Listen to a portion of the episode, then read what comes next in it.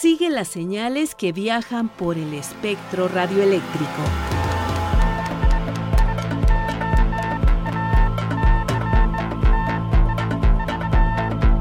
Sintonía libre. Sintonía libre. Un ancho mundo de frecuencias.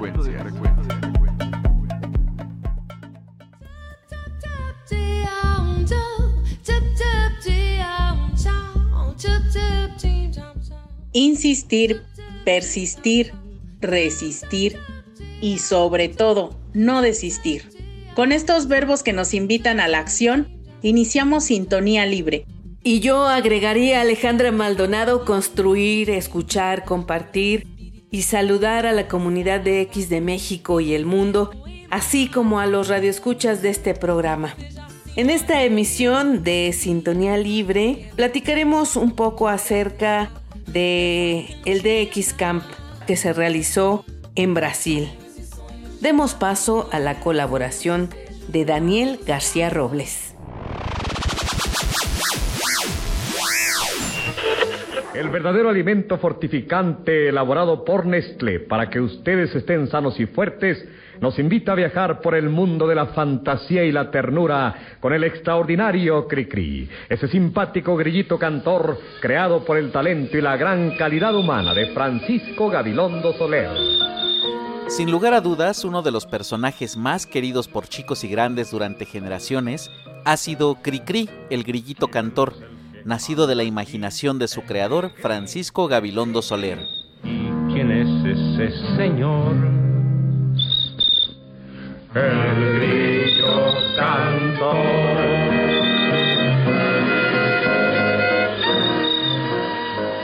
Gabilondo nació en Orizaba, Veracruz, el 7 de octubre de 1907. Oficialmente terminó solo la educación básica, pero como fue autodidacta, aprendió todo lo que pudo por su cuenta, geografía, matemáticas, astronomía, cuentos y música. Estos dos últimos los aprendió mejor, de modo que los combinó en distintos tamaños y formas. En 1932 incursiona en el mundo de la radio en la emisora XYZ con un programa humorístico y de crítica social por el cual se ganó el apodo de El Guasón del Teclado. Tenemos que fomentar el turismo para poder salvarnos del abismo al que nos ha empujado la crisis actual, pues ya se ha comido todo nuestro capital. Tenemos que traer aquí a los gringos, lo mismo en aeroplanos que en fotingos. Que vengan a gozar, que vengan a gastar, sus dólares les podemos guardar. Posteriormente, el señor Otón Vélez le da una oportunidad de presentar canciones para niños en la XEW. Así, el lunes 15 de octubre de 1934 a la 1.15 de la tarde, salió al aire Francisco Gabilondo con sus fantasías musicales. Pues yo me senté ante el piano, frente a un enorme micrófono como eran los de entonces, y al dar la una y cuarto, Leopoldo Samaniego, que era el locutor en turno, dijo, y ahora escuchemos al pianista Francisco Gabilondo que va a interpretar algo de su cosecha. Que me dan el chicharrazo y ahí me tienen solito frente a aquel enorme piano que me parecía que era de 50 metros y al micrófono que me parecía del alto de la torre de catedral. Entonces no existía la, la rúbrica de Cricri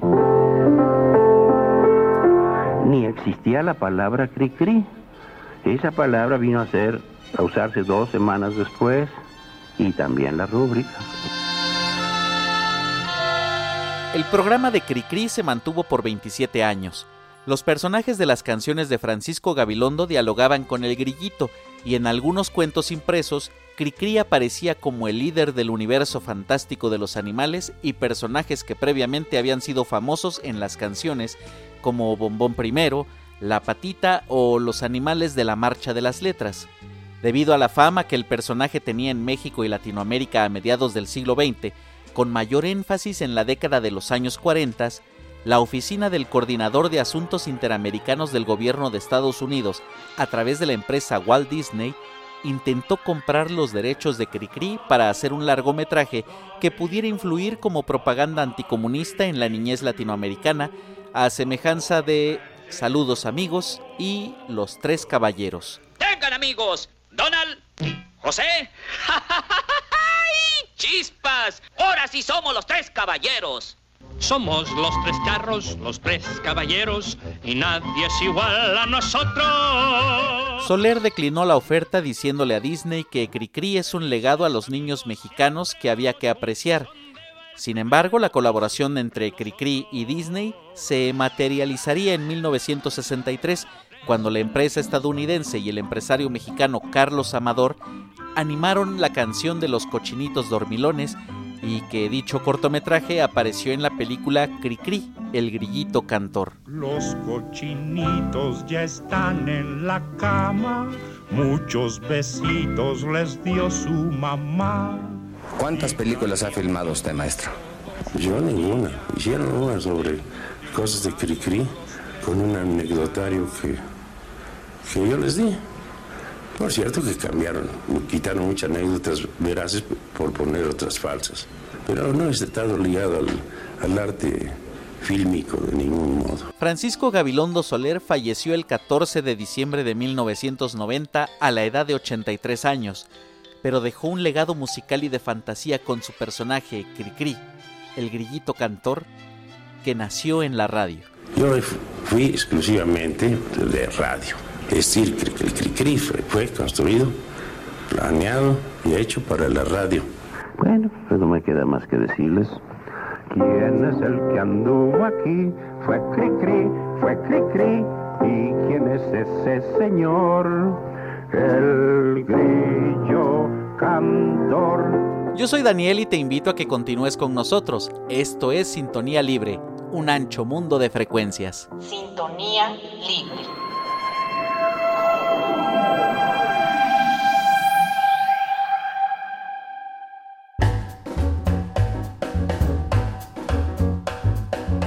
Datos libres, libres, libres. Información específica. Consecuencia para tus oídos.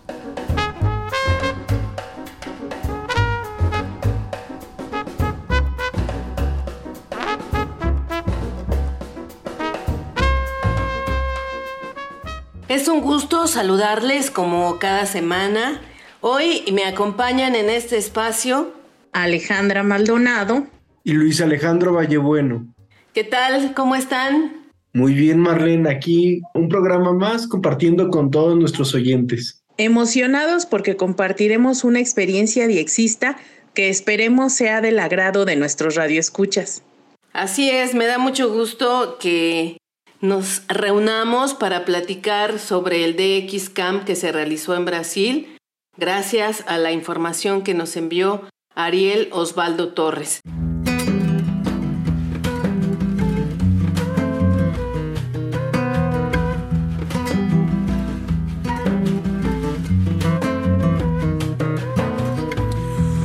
Passei lá em Marte, mas você tinha ido passear na Lua. Essa vida de estrela, sempre no espaço, cada um na sua. Deixei recado com astronauta que cruzei no caminho. Pra você quando passa por Vênus, não esquecer de trazer o vinho. Para iniciar esta charla que vamos a mantener el día de hoy, Luis Alejandro, Alejandra y una servidora, me gustaría que Luis Alejandro nos introduzca en el tema, que es el mundo de los encuentros diexistas. Aquí en México les hemos dado a conocer que hay un grupo de diexistas, todos amigos, que una vez al año hacen una reunión para intercambiar experiencias, conocimientos, para invitar a más gente a unirse a esta afición. Y pues es importante para este espacio decirles que no solamente estos encuentros se realizan en México, sino en otras partes del mundo. Por eso queremos compartir esta experiencia que se realizó hace unas cuantas semanas en Brasil. Así que te dejo la palabra, Luis Alejandro. Bueno, pues los encuentros dixistas que se realizan, como bien dices, a nivel internacional, son un punto de contacto entre los diversos oyentes y radioescuchas de la radio internacional que se reúnen para compartir experiencias, algunos consejos, tips y que alimentan otras culturas de los diversos países del orbe. Hoy vamos a hablar de un encuentro que se dio entre brasileños y argentinos en la región de Sao Paulo, pero también un encuentro exista muy importante es el que se da a nivel europeo todos los años por el verano, ¿sí? que es el encuentro DX europeo que anualmente se realiza. Así es, como decía Luis Alejandro, es muy importante para la comunidad diexista reunirse cada año y sobre todo compartir sus experiencias. Es una forma de enriquecer esta labor y como nos decía Ariel Osvaldo Torres, el encuentro se llevó a cabo entre el 14 y 17 de julio, que se llamó Campamento de Radio ODX Camp en la región sur de Brasil. En este encuentro participaron radioescuchas tanto de Brasil como de Argentina. El evento tuvo lugar en una zona rural ubicada en el municipio Arroyo dos Datos, a 61 kilómetros del marco cero de la ciudad de Porto Alegre, en el estado de Río Grande do Sul. Sin duda la riqueza de los encuentros es que para quien no tiene la oportunidad de ir, los diexistas o los radioescuchas que asisten a estos encuentros comparten y difunden lo que ahí se vivió. Por ejemplo, las actividades, la colocación de antenas, un sinnúmero de conocimientos que ellos desean y tienen interés en compartir. Luis Alejandro, a mí me hubiera encantado que participara en esta charla, desde luego Ariel, pero pues no fue posible. Tú estuviste en contacto con él. Me gustaría que compartieras con nuestros escuchas lo que pudiste platicar o conversar con Ariel Osvaldo Torres. Bueno, Ariel, que es un oyente de nuestra estación, un dixista de muchos años, él vive en la región de Buenos Aires y generalmente él concurre a otros encuentros dixistas que se dan en la Argentina. El campamento que se conoce como la conquista que se da en la región de Mendoza y que ahora se internacionalizó. Él por medio de este texto quiere convertirse en el vocero de una comunidad dixista de argentinos y brasileños que participaron, que tuvieron mucho cuidado, planificaron por medio de 10 meses con mucho cuidado su participación, montaron las antenas y hicieron escuchas muy importantes, muy interesantes. ¿Y qué podemos destacar de este encuentro? ¿Qué parte, digamos, le puede interesar a los diexistas de México y de otras partes del mundo que nos escuchan de tener acercamiento o conocimiento de lo que está sucediendo en el sur de América con relación a los encuentros diexistas, Luis Alejandro? Básicamente, la importancia de este y otros campamentos dixistas es la fraternidad que existe entre diversos escuchas de la onda corta. El diexismo rompe las barreras de las ideas, de los idiomas, de la política en más de un sentido. Y esta experiencia diexista es quizás uno de los ejemplos más claros de esto, ¿no? También el nivel técnico de experiencia de los dixistas argentinos, de los cuales los mexicanos generalmente no solemos conocer mucho, que también en el sur de América nuestro hobby común se fortalece, ¿sí? Se montan antenas, se hacen escuchas que, por ejemplo, para México serían imposibles. Ellos escucharon radio de las Bahamas, de Marruecos, de Brasil, muchas radios locales, ese tipo de experiencias que enriquecen también al dixismo latinoamericano. Y me gustaría resaltar entre la información que nos envía Ariel Osvaldo Torres, nos comenta que hubo varios participantes, entre ellos Iván Díaz, quien es un especialista en diexismo utilitario, así como lo es por acá Rafael Grajeda. Y este Iván Díaz es oriundo de la ciudad de Sorocaba y él resalta de este encuentro que fue un evento importante para la región porque la última vez que un diexista argentino había participado en un encuentro de esta naturaleza y con estas características en Brasil fue en el año 2005.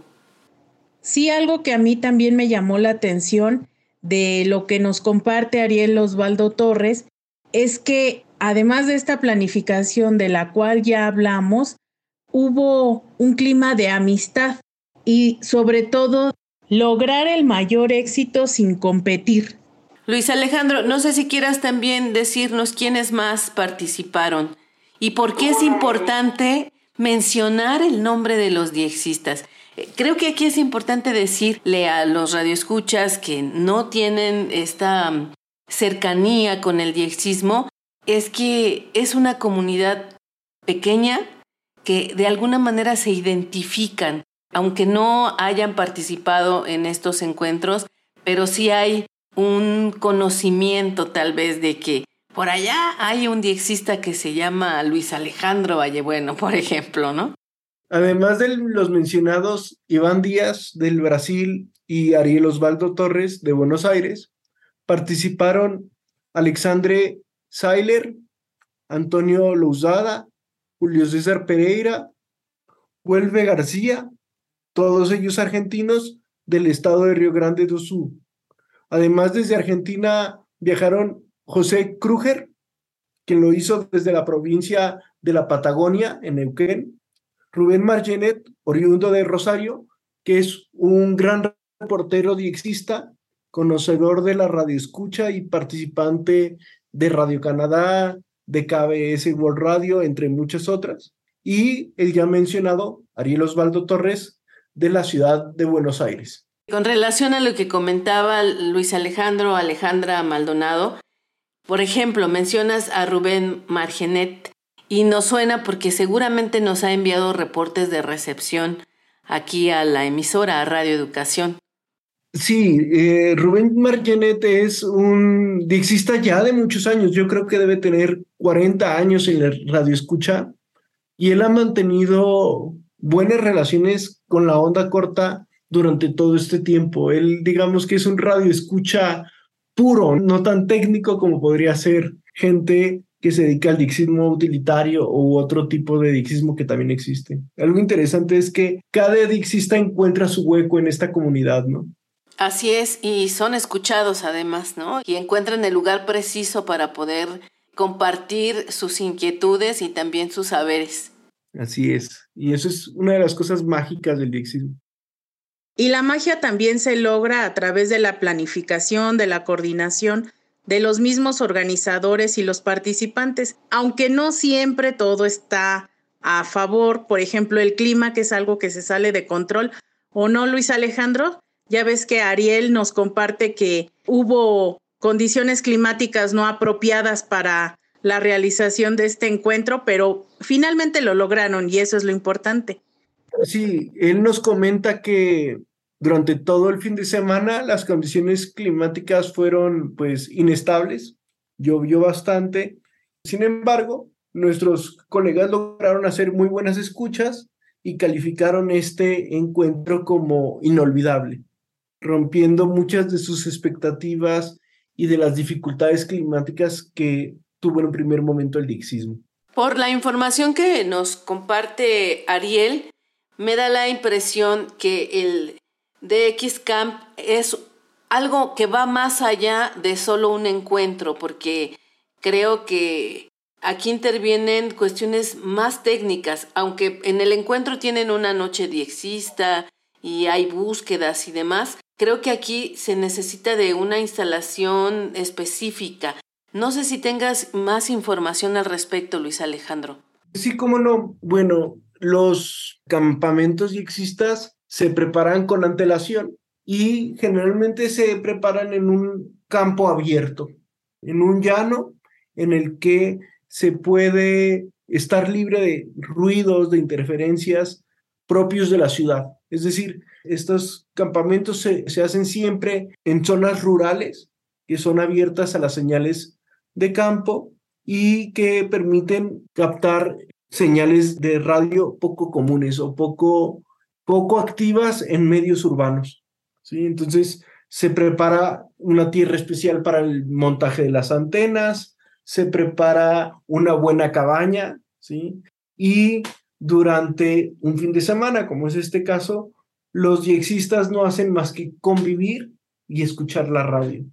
Sí, al respecto de lo que comenta Luis Alejandro Vallebueno, Antonio Lousada, que es psiquiatra de profesión, comentaba que para él fue contundente comprobar la diferencia que hay entre hacer un DX-Camp escuchando radio de la forma tradicional en tiempo real y utilizar la tecnología SDR. Organizar un DX-Camp pues cuesta mucho dinero, se necesita tiempo y planeación y quedó claro que pues no tiene sentido hacer un DX Camp escuchando radio de la misma forma como lo hace él cotidianamente en su casa. Las antenas que se utilizan en los DX Camp son especiales. Él se dio cuenta que para aprovechar estos eventos se debe de grabar lo máximo posible con la tecnología SDR y lo que las grandes antenas pueden captar, para que después en casa, con tranquilidad y atención, se escuche lo que grabaron en este campamento. ¿Tú has acudido a un evento de esta naturaleza, Luis Alejandro? Pues sí, eh, que es el famoso encuentro diexista mexicano, ¿no? Yo guardo un especial cariño por el primer encuentro diexista en el que participé, que fue en Ascensión, Chihuahua, organizado por nuestro querido profesor Rocha Gámez, él vivía en Ascensión, que es una pequeña comunidad en medio del desierto de Sonora. Y era una confraternidad, mezclar la escucha tradicional compartida de onda corta con nuevas tecnologías. Quien más, quien menos mete su cuchara en las escuchas y te va orientando, te va permitiendo identificar idiomas, identificar em, estaciones y te van dando tips para mejorar la escucha, para enviar el informe, etcétera, etcétera, etcétera, ¿no? Gracias a ese campamento de Exista en Ascensión, Chihuahua, me pude hacer amigos, pues, de Rafael Grajeda, de Magdiel Cruz, de los grandes colegas del dixismo mexicano, ¿no?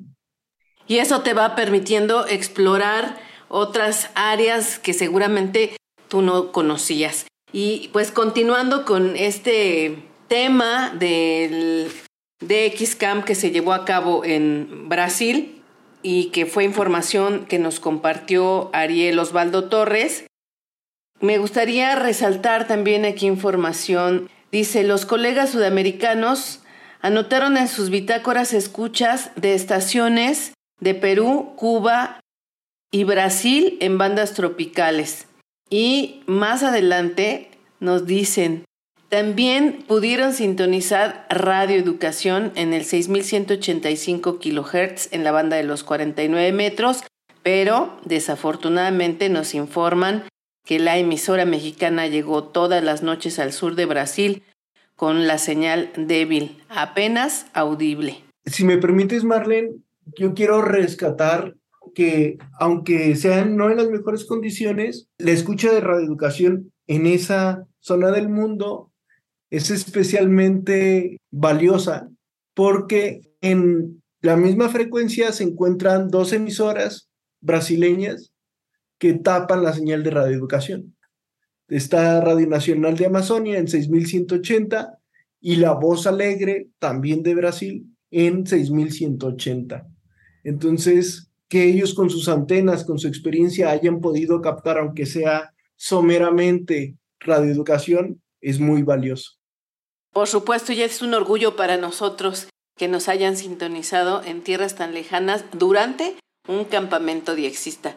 Quienes estén interesados en saber qué son estos campamentos diexistas o los encuentros diexistas, si hay un lugar, una página, si en YouTube podemos encontrar videos específicamente de este que nos está compartiendo Ariel, Osvaldo, no sé si subieron información o fotografías ¿Sabes algo, Luis Alejandro?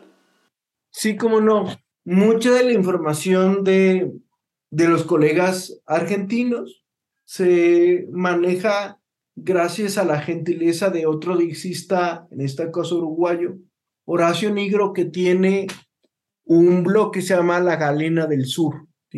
En La Galena del Sur van a ir publicando pues las principales escuchas, la escucha de radioeducación, la escucha de una emisora canadiense, de las emisoras de onda media sudamericanas, y ahí actualizan con fotografías, con un relato más pormenorizado del que hemos hecho, porque apenas esto es un resumen, y ahí pueden consultarlo en el blog de la Galena del Sur todos los dixistas o interesados que quieran saber más detalles sobre esta actividad. Creo que es sumamente importante para la comunidad diexista conocer el pensamiento o las experiencias de quienes pudieron participar en este DX Camp que se realizó en Brasil, pero el tiempo de la radio no nos da para compartir de los pensamientos o de las opiniones de quienes participaron. Se me ocurre que igual podríamos en tu espacio, Luis Alejandro, o en datos libres o en correo libre, ir leyendo algunos de estos comentarios para que pues no se queden perdidos, para que podamos darles salida y pues lleguen a otras latitudes, a otras orejas. En tanto, agradecemos a Ariel Osvaldo Torres que nos haya compartido los momentos que vivieron en el DX Camp también le damos las gracias a nuestro queridísimo y adorado, son puras flores para ti, Luis Alejandro Vallebueno, quien hizo el enlace para compartir esta agradable experiencia diexista en el sur de América. ¿Con qué se despiden cada uno de ustedes, Alejandra, Luis Alejandro? Pues yo, como siempre, invitar a los curiosos de la radio, a los oyentes que nos escuchan ya sea en AM, en FM, arrimarse un poco más a la comunidad y exista y van a ver que van a descubrir un nuevo rol en la radio, una nueva experiencia que les va a alimentar su vida. Yo quisiera despedirme invitando a los radioescuchas de Radio Educación y Sintonía Libre a que conozcan esta fraternidad a la que nos invita Ariel Osvaldo Torres algo que quisiera resaltar es que Alexander Sailer dice que el punto culminante de este encuentro fue el compañerismo y la emoción que sintieron por las escuchas. Todos se comunicaban a través del mismo idioma, el idioma de los amantes de la radioescucha y el diexismo. Y al mismo tiempo, uno de los participantes, que es Rubén Margenet, que dice, todos están unidos juntos con una misma finalidad, colaborando en el objetivo de lograr el mayor éxito y sin competir.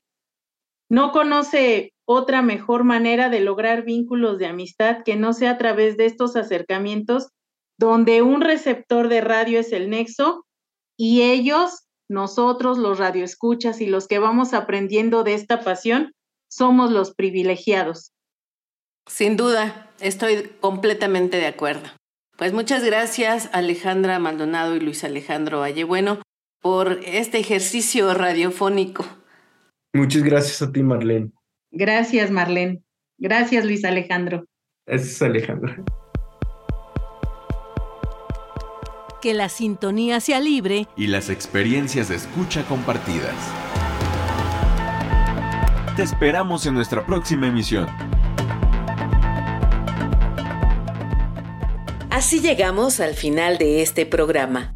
Participamos Luis Alejandro Vallebueno, Daniel García, Alejandra Maldonado y Marlene Reyes.